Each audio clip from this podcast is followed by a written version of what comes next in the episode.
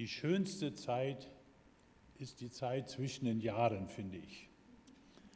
Da ist alles so ruhig, gemütlich, da kann man in Ruhe aufräumen und Ordnung schaffen. Ist bei mir jedenfalls so. Aber etwas irritiert mich immer, wenn man überall den Wunsch hört, einen guten Rutsch wünsche ich dir. Aber wenn man genauer hinschaut und die Bedeutung kennt, dann ist es gar nicht so schlecht. Das kommt aus dem Jiddischen, das ist eine tausend Jahre alte Sprache, die ungefähr eine Million Menschen auf der Welt sprechen. Und dort heißt es, das ist eine Sprache, die hebräisch ist, mit deutschen Wörtern vermischt. Dort heißt es, äh, genau übersetzt, einen guten Kopf, einen guten Anfang des Jahres haben oder andere übersetzen das mit eine gute Reise wünschen.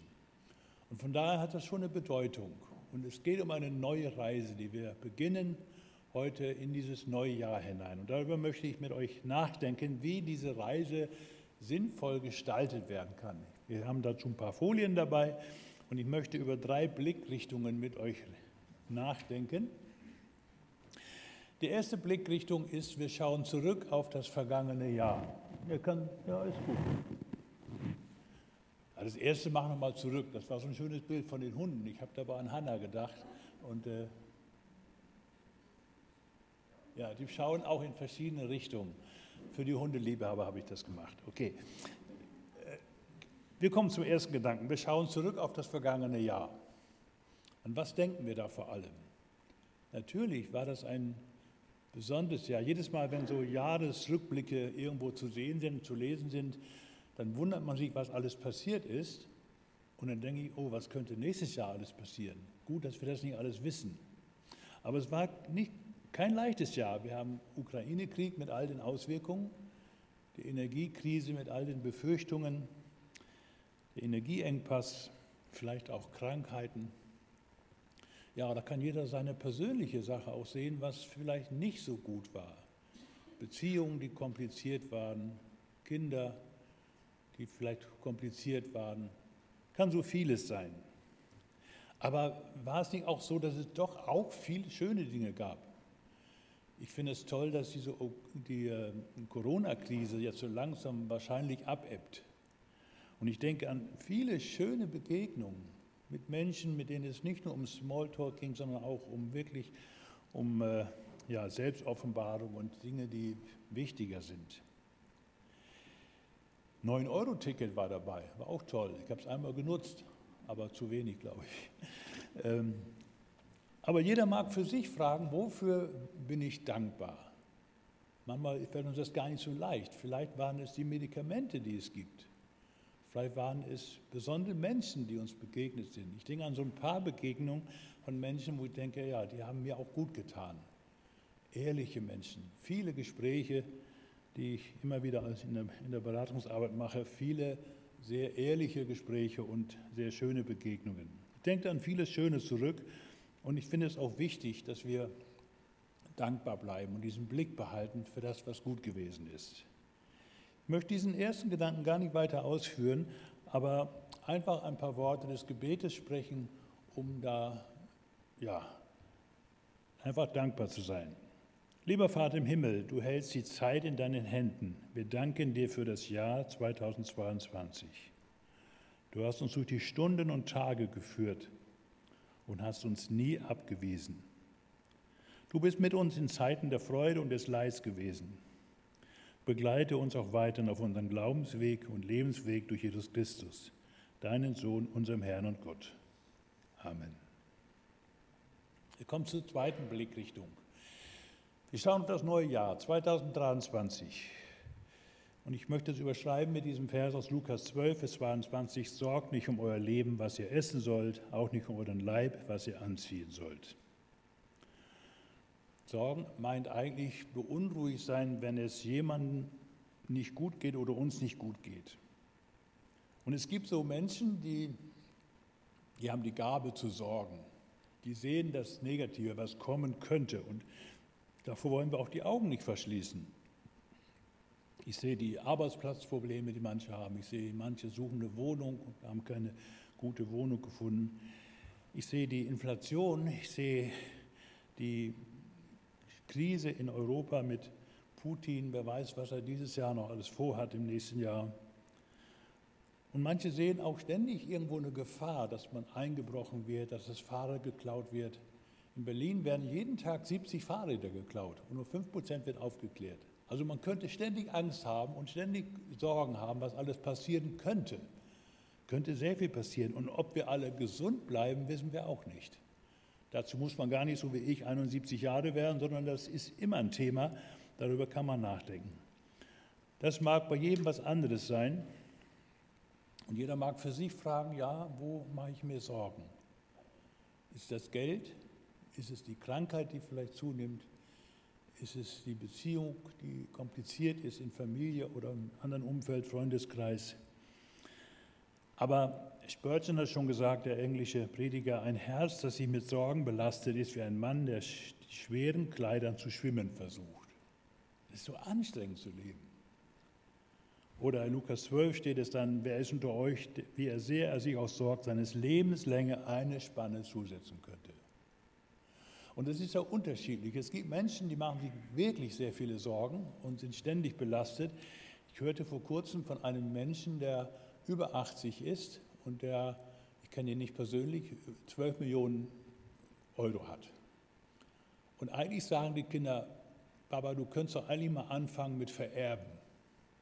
Und sagte, oh, ich weiß ja nicht, was ich in meinem Alter noch gebrauche. Ich warte lieber ab. Wo ich dachte, der hat sich so verbissen darin, dass es irgendwie nicht reicht. Da gibt es Menschen, die sind richtig extrem. Nun, das Problem haben wir alle nicht mit den 12 Millionen, mindestens vermute ich das. Ähm, aber wie ist es dann so mit dem ganzen Vorsorge? Ich denke, ich hörte jetzt von jemandem, der hat sich 300 Liter Wasser in den Keller gestellt, für den Fall, dass es keinen Strom mehr gibt und er wenigstens Wasser hat. Also es gibt so Menschen, die verbeißen sich darin. Ich hoffe, wir gehören nicht dazu. Es ist sehr anstrengend zu leben. Und warum ist das unterschiedlich? Manche nehmen das sehr gelassen, ist auch eine Gabe, und manche gehen da gesund mit um. Ich weiß nicht, wozu wir gehören.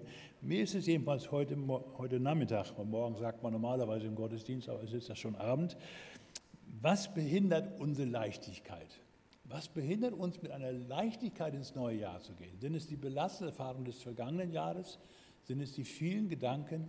Und ich glaube, es gibt da manche Ursachen. Eine Ursache ist, ist, dass manche sehr viel Sicherheit gebrauchen von ihrem Typ her. Dass sie ständig alles absichern müssen. Und das Verrückte ist, je mehr Sicherheit wir haben, desto mehr Sorgen machen wir uns. Jemand, der wirklich arm ist, in der dritten Welt und so weiter, die machen sich Sorgen heute oder morgen. Aber wir sorgen manchmal schon so viele Jahre voraus. Und ich glaube auch, wir, wir machen uns zu viele Gedanken. Es gibt auch Menschen, die machen sich zu wenig Gedanken. Klar, das ist die andere Seite. Aber Lukas 22 steht, seht die Vögel an, sie sehen nicht, sie ernten nicht und unser Herr versorgt sie doch.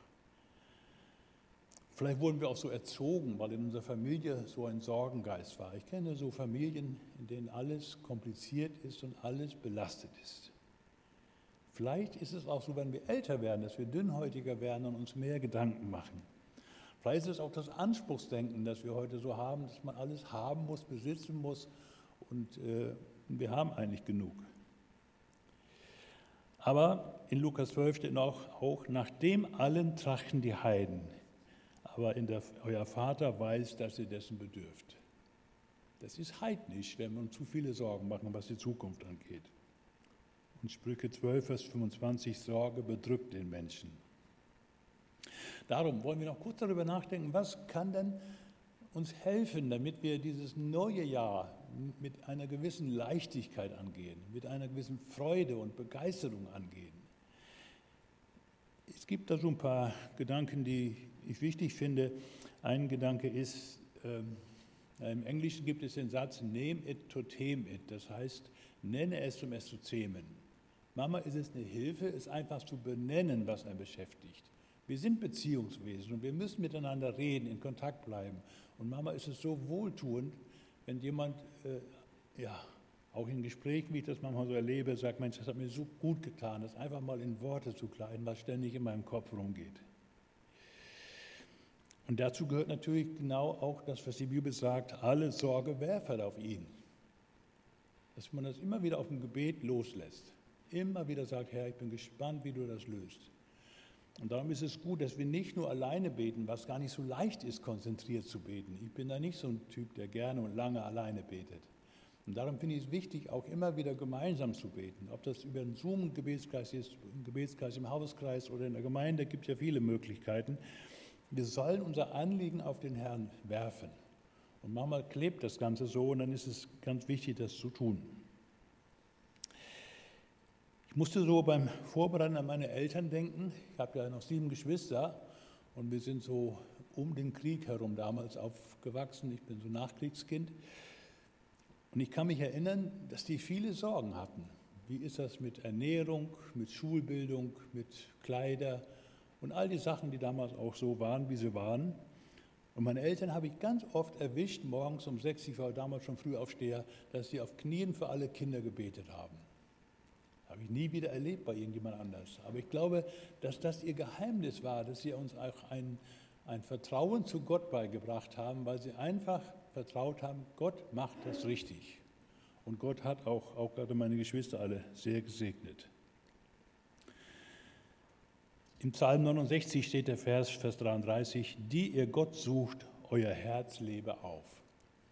Ich glaube, das ist ein, eine wichtige Hilfe, immer wieder das Gebet zu suchen, alleine, gemeinsam oder auch, wenn man das Gebet anderen mitteilt oder jemand um Fürbitte bittet.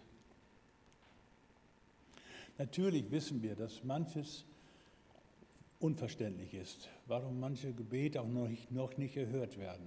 Ich hörte von einem Gemeinde in Braunschweig, da war ein 90-Jähriger, der an Krebs erkrankt ist und die Gemeinde hat gebetet und er ist gesund geworden.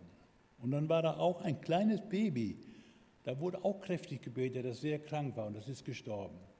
Das verstehen wir nicht. Und das wird immer so sein, dass wir Dinge erleben, die wir nicht verstehen, wo wir auch Gott nicht verstehen. Und das ist nun mal so. Aber das ist ein anderes Thema. Aber es gibt in unserem Text, den ich jetzt in dem vierten, dritten Gedanken etwas ausführen möchte, das ist eigentlich die beste Hilfe, gegen die Sorgen anzugehen und, und mit Leichtigkeit ins neue Jahr hineinzugehen. Und zwar Trachtet vielmehr nach deinem Reich, so wird euch das alles zufallen, alles, was euch besorgt. Wenn wir diesen Satz zu hören, den kennen wir ja wahrscheinlich alle, dann denken wir zunächst, ach, muss ich ja noch mehr tun, noch mehr in der Gemeinde machen und Gutes tun und arbeiten und schuften und beten und geben und sowas alles. Das ist jetzt zunächst gar nicht gemeint, sondern es geht darum, dass Gottes Reich sich entfaltet. Gottes Reich, der Schöpfer unserer Welt, da begann das und in Jesus wurde das nochmal richtig deutlich, dass er auf diese Welt gekommen ist, uns erlöst hat.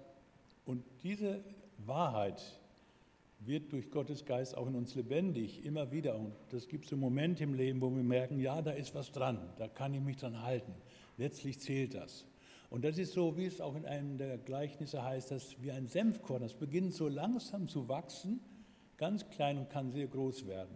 Und wir sind dazu da, auf dieser Erde, auch im neuen Jahr, dass dieser Glaube, dieses Reich Gottes wächst. Und das kann sehr vielschichtig aussehen.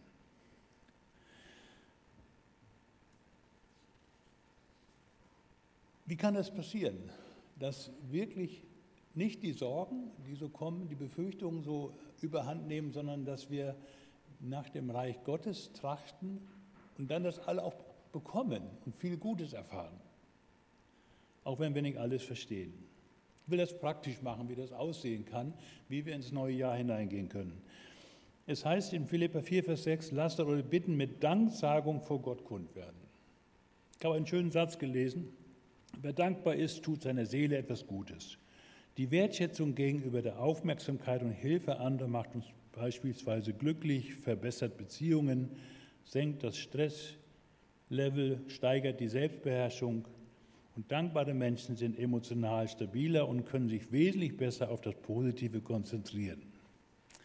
Ich finde, das ist so ein Muss, wenn man mit zur Erde Gottes leben will. Und wenn dieses Pflänzchen, was in uns irgendwann mal begonnen hat, hoffentlich und am Wachsen ist, dass das von Dankbarkeit geprägt ist. Und so können wir auch schon jetzt danken für das Jahr, auch für die Zusagen für das neue Jahr dass unser Herr mit uns geht und dass er uns sieht. Das ist ja die Losung, über die es morgen Abend auch geht, dass Gott uns sieht Und das ist was sehr Schönes und Wichtiges.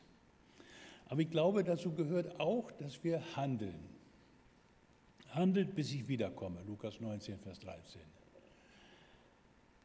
Handeln, das kann so vieles sein, dass wir, wenn wir krank sind, auch zum Arzt gehen. Das kann bedeuten, dass wenn wir Beziehungsstress haben, uns Hilfe holen. Das kann auch bedeuten, dass wir den Sabbat wieder ernst nehmen.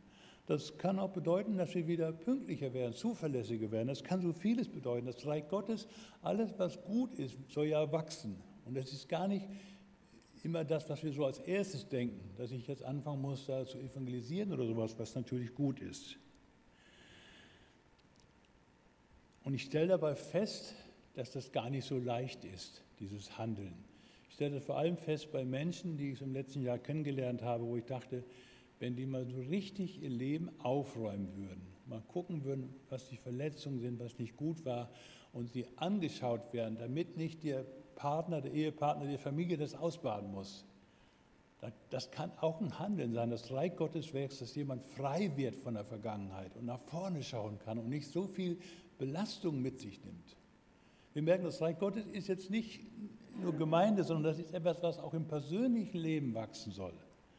Und darum ist es immer wieder wichtig zu fragen, an welchem Punkt muss ich mich ändern, wo muss ich vielleicht auch Gewohnheiten abbauen, die nicht gut sind. Und da sind wir alle auf dem Weg und keiner von uns ist fertig. Ich finde es da auch immer wichtig, dass wir so, wenn wir dieses Ziel haben, nach Gottes Reich zu trachten, auch die Beziehung, die wir erleben, immer wieder so auf uns wirken lassen. Was sagt mir die Beziehung, der Mensch, den ich treffe? Warum ärgere ich mich über ihn? Was sagt das über mich aus, warum ich mich ärgere? Wenn er unpünktlich ist, was sagt das über mich aus? Welche Erfahrungen habe ich mit unpünktlichen Menschen gemacht? Ich finde Begegnung mit Menschen, auch mit Neuen in der Gemeinde und mit allem, was uns so begegnet, können immer auch eine Bereicherung sein. Ich wünsche uns, dass wir alle so eine Begeisterung haben für Menschen und versuchen wollen zu lernen, was wir von dem anderen mitbekommen können oder auch, wo wir einen Auftrag haben, dem anderen irgendwo ein, ein Segen auf dem Weg zu sein. Ich finde es so faszinierend bei Jesus, der hat nicht großen Terminkalender gehabt, äh, wo er eingetragen hat, wann er jetzt irgendwie die Ehebrecherin treffen will und sonst irgendwas, sondern er hat sich immer auf das eingelassen, was auch gerade so anliegt. Manchmal ist es ein schwieriger Mensch, manchmal ist es ein netter Mensch, manchmal ist es kompliziert und manchmal auch sehr wohltuend. Und dazu gehört einfach auch, wenn das Reich Gottes wachsen soll, dass wir teilen, teilen, äh, einfach teilen, was wir haben. Vielleicht unseren Kummer teilen, vielleicht unsere Kleider teilen, vielleicht unsere Wohnung, vielleicht auch äh, die Gemeinschaft, vielleicht die Zeit für Kinder haben. Das kann so vieles sein. Und das finde ich so toll, wenn Menschen teilen. Und dafür sind wir eigentlich da, die paar Jahre, die wir noch leben, zu teilen. Jeder in seine in seinen Möglichkeiten. Und ich finde es toll, dass es Leute gibt, ich habe überlegt beim Vorbereiten, wer hat mit Begeisterung geteilt und hat mit Begeisterung sich eingegeben. Da fiel mir Thorsten Rievesel ein, zwölf Stationen jetzt in Deutschland, wo er Menschen hilft, die in Not sind, viele Kinder, 650 Kinder pro Tag werden da erreicht. Tolle Sache. Ich denke aber auch an Leute bei uns, ich denke an die Messingers, die hat viel genäht und gebastelt, die Ulrike, und die hat das getan für Aufgaben in Afrika. Ich denke an Linus und Dominik, die immer treu in der Technik sitzen und das immer wieder mit Begeisterung tun. Toll, wenn wir jemand, jeder so erkennt, wo ist denn so mein Platz? Und wo ist so unser Platz? wie kann das überhaupt wachsen, dass wir wieder mit Begeisterung sagen, ich will die Jahre meines Lebens und die Zeit steht in Gottes Händen, das singen wir ja nachher. Wie können wir die paar Jahre zur Erde Gottes leben? Und das auch mit Begeisterung und nicht so als Last. Ach, ich muss ja. Vielleicht es, liegt es dort, wo wir etwas haben, wo wir, was uns interessiert, wo wir gerne zusammen sind. wo wir merken, da berührt uns etwas. Manchmal sind es Kinder, manchmal ist die Technik. Vor einem Jahr hat mich berührt, dass wir so eine ganze Reihe junge Leute haben, die keine Gruppe haben, vor allem Männer. Und dann haben wir das gegründet vor einem Jahr und es läuft jetzt ein Jahr, dieser Kreis junger Erwachsener. Und das sind sehr schöne Abende, wo wir sehr offen miteinander reden. Und ich kann das immer noch mit Begeisterung tun, obwohl ich eigentlich meine, das müsste ein Jüngerer machen. Man kann auch darum beten, Herr, gib mir neue Begeisterung für das neue Jahr, für die Aufgaben, die wir haben. Und nicht so die Konzentration auf das, was alles schwierig ist. Und da kommt dann noch der Gedanke auf, wieso geht die Zeit denn so schnell vorbei? Äh, kommt mir gerade auf. Und die Rolle der Gemeinde. Und dann denkt man, ja, ich habe in der HNA gelesen in den letzten Tagen, dass 80 Prozent der Menschen, die an Gott glauben, meinen, es auch ohne Gemeinde leben zu können. Und es stimmt, manche leben auch als Christen ohne Gemeinde. Manchmal denke ich, ich kenne mehr, ich kenne mehr Christen, die nicht zur Gemeinde gehen, als die zur Gemeinde gehen. Davon gibt es sehr viele und da gibt es ganz viele Gründe. Ein Grund ist zum Beispiel, dass die Qualität in den Medien oft viel besser ist als in der eigenen Gemeinde. Kann man gar nicht leisten, was dort alles angeboten wird. Natürlich hat Corona auch vieles bewirkt. Natürlich haben wir uns auch teilweise abgewöhnt, zur Gemeinde zu gehen oder wir haben schlechte Erfahrungen gemacht. Das mag alles berechtigt sein und manche haben Dienstpläne, die das kaum zulassen, am Gemeindeleben teilzunehmen. Mama sind wir auch krank und sowas alles. Ja, gut. Und trotzdem glaube ich, dass der Ort der Gemeinde, egal wie die Gemeinde jetzt heißt, wichtig ist für unser Glaubensleben und auch für diese Welt. Hier können wir Gaben anderer nutzen, und können unsere einbringen. Hier können die Kinder Gottes Wort hören, Gemeinschaft erleben. Hier kann man neue Menschen kennenlernen. Hier kann man Beziehung leben. Ich will da überhaupt keinen Druck machen. Ich äh, möchte bis zum Lebensende ein begeisterter Gemeindegänger sein und mich da in meinen Möglichkeiten einbringen und auch nicht klagen, wenn es nicht so ist. Und bei vielen ist es ja auch so. Aber ich glaube, wir verpassen etwas, wenn wir meinen, alles alleine auf die Reihe zu kriegen. Das ist nicht die Schöpfungsordnung Gottes. Und dazu möchte ich euch einladen, zu überlegen, wo ist denn so mein Platz im Reich Gottes? Trachte zuerst nach dem Reich Gottes. Wo ist mein Auftrag? Also die Konzentration auf die Möglichkeiten und nicht so sehr auf die möglichen Schwierigkeiten. Die hat es immer gegeben und die wird es auch dieses Jahr geben. Und das kann auch bedeuten, dass ich in dem, wie ich lebe, mit Begrenzung an, an Leib und Seele durchaus zur Ehre Gottes leben kann.